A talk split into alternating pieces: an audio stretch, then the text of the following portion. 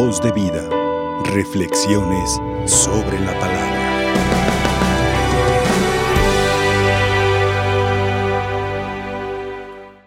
Y vamos a abrir nuestros oídos, nuestro corazón a la palabra de Dios, pidiéndole al Espíritu Santo que nos dé la sabiduría, la inteligencia para entender su palabra, para aceptar su palabra, que es palabra de Dios. Ustedes y yo, a eso venimos, y la familia María Visión también prende su aparatito porque ahí sale la luz divina que llega a los corazones y a las familias que viven tanta oscuridad. Hoy vemos, mis hermanos, este ejemplo de este cieguito, cuando Jesús va de camino, que andaba por todos los caminos y pueblos, era la evangelización. A eso, he venido, dice el Señor, a traer la palabra. Y aquel cieguito, miserable, es decir, pobrecito, humanamente, estaba pidiendo limosna para la necesidad física, su alimento, para vestir, y a lo mejor tenía familia que ayudar, que mantener, etc. Él estaba ahí tirado en el camino y la gente casi lo pisoteaba. Y al oír que iba un tumulto por ahí, él preguntó, animado, ¿qué es ese ruido? ¿Quiénes van por ahí? Y le dijeron, es Jesús de Nazaret. Jesús de Nazaret. Y él es lo que yo quería y a quien yo quería encontrarme, pero no lo veía, cómo se levantaba. Entonces él tan solo veía que nadie le hacía caso, ni modo de llévenme, empezó a gritar, Jesús, hijo de David, ten compasión de mí. Fíjese lo curioso. Jesús, hijo de David, ten compasión de mí.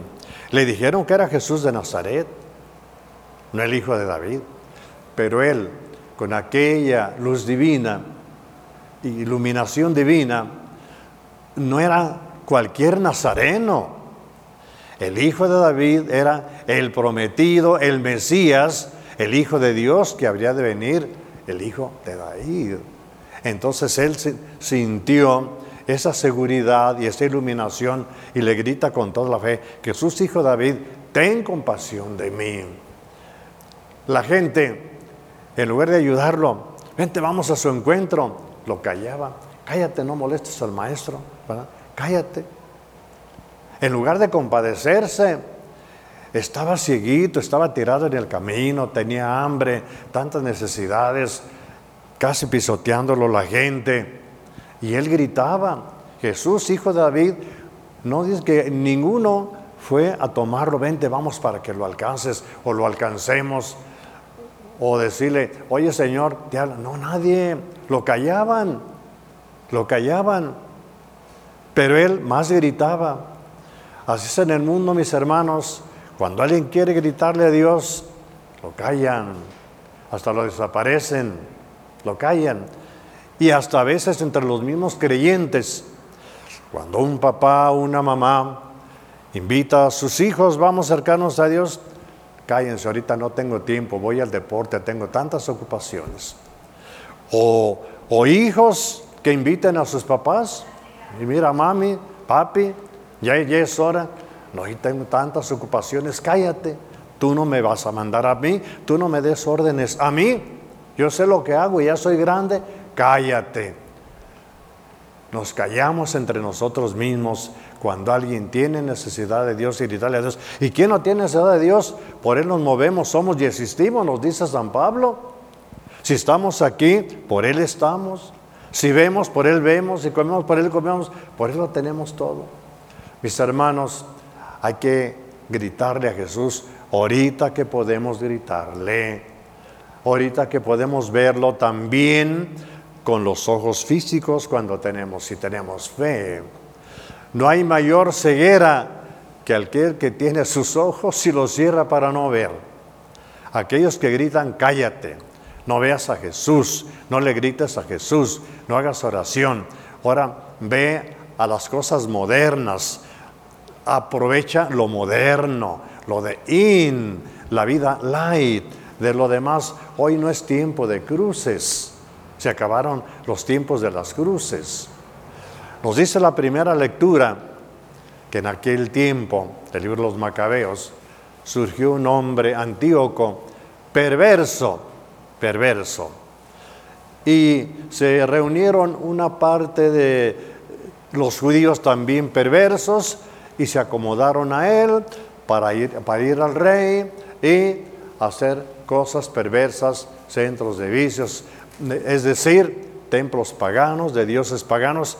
También hoy día, mis hermanos, en este mundo, donde cállate, se apoyan muchas cosas perversas, centros de vicios, centros de perversidades, cantinas, etc. De eso sí, donde brilla el dinero, caiga el dinero, puertas abiertas. Pero alguien que quiera vivir bien, hacer algún bien espiritual a la humanidad, ¿a cómo se le ponen peros? Para eso sí, puertas cerradas. Para eso no hay tiempo, para eso no hay espacio, para eso no hay lugar. Como no había lugar para Cristo, se acerca la Navidad. Aquí no, aquí no es mesón. Vete a ver, a ver dónde te reciben, a ver dónde te reciben. Mis hermanos, hay que gritarle a Cristo ahorita que le podemos gritar. Hay que verlo ahorita que lo podemos ver. Jesús, hijo de David, ten compasión de mí. Mira, mi familia anda mal. Mira, yo ando mal. No puedo con estos problemas, con estos azotes del mundo, perversos, mundanos, que me, destruyen, me atacan el corazón, me asfixian. Jesús, hijo de David, ten compasión de mí. Y gritar juntamente con la Santísima Madre, porque qué niño hay que cuando le grita a su mami, la mami no le hace caso, pero lo deja ahí que esté gritando. No, mami y papi corren a atender al niño, al hijo. Entonces también sos como hijos, gritarle a la Santísima Virgen, mami, ten compasión de mí, ten compasión de mi familia. Y la madre de inmediato atiende, porque mis hermanos, vendrán tiempos en que ya no se puede ver, vendrán tiempos en que ya no se puede gritar, Ayer nos decía la lectura del profeta Daniel que hay tiempos que se convierte uno en polvo, pero del polvo nos levantará el Señor. Pero ya de ahí ya no se puede gritar, ya no se puede gritar. Hay que gritarle ahorita que podemos, ahorita que vemos, ahorita que podemos dar un paso. Mami, ten compasión de mí. Papi, Señor, ten compasión. ¿Qué?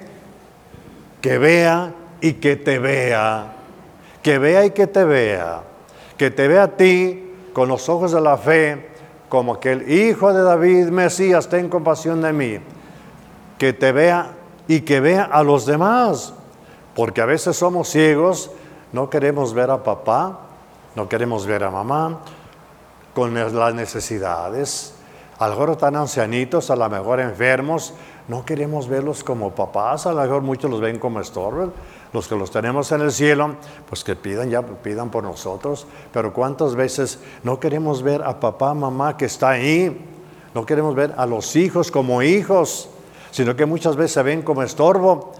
Por eso estos centros de vicios, hasta de, aborto, abortista y etcétera, tanta perversidad. No tenemos ojos para vernos ni siquiera humanamente. Cerramos los ojos, ver la pura oscuridad para no sentir la crueldad de los demás y hacerlos desaparecer a los demás. Y Cristo nos dice también en, Mateo capítulo 25 que cuando venga el Hijo del Hombre, no le vamos nosotros a hablar a Él. Entonces Él te va a gritar a ti, me va a gritar a mí. Él es el que va a gritar.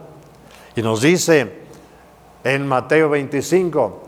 Vengan benditos de mi Padre, levántense, los levantará del polvo a mi derecha, porque está preparado el reino de los cielos. Él es el que va a dar el grito, bonito grito, pero ya no vas a poder gritar tú.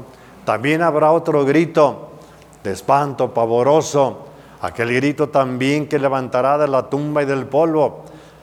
Vengan malditos, apártense de mí, apártense de mí, porque no me vieron, estaban ciegos.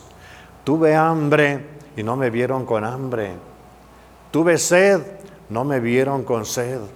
estaba desnudo, estaba pobrecito, en la misma casa, como papá, como mamá, como hijo, como hija, como vecino. Estaban ciegos, no me vieron. Apártense malditos al fuego eterno preparado para Satanás y los seguidores. Entonces, mis hermanos, hay que decirle, Señor, que vea y que te vea en los demás. Que vea y que te vea. Es el tiempo, porque el tiempo pasa y se echa la tierra encima y ya no se puede gritar, ya no se puede ver. Pero no hay que esperar el último grito de Cristo en el juicio final, no hay que esperarlo, desde ahorita es el tiempo. Voz de vida, reflexiones sobre la palabra.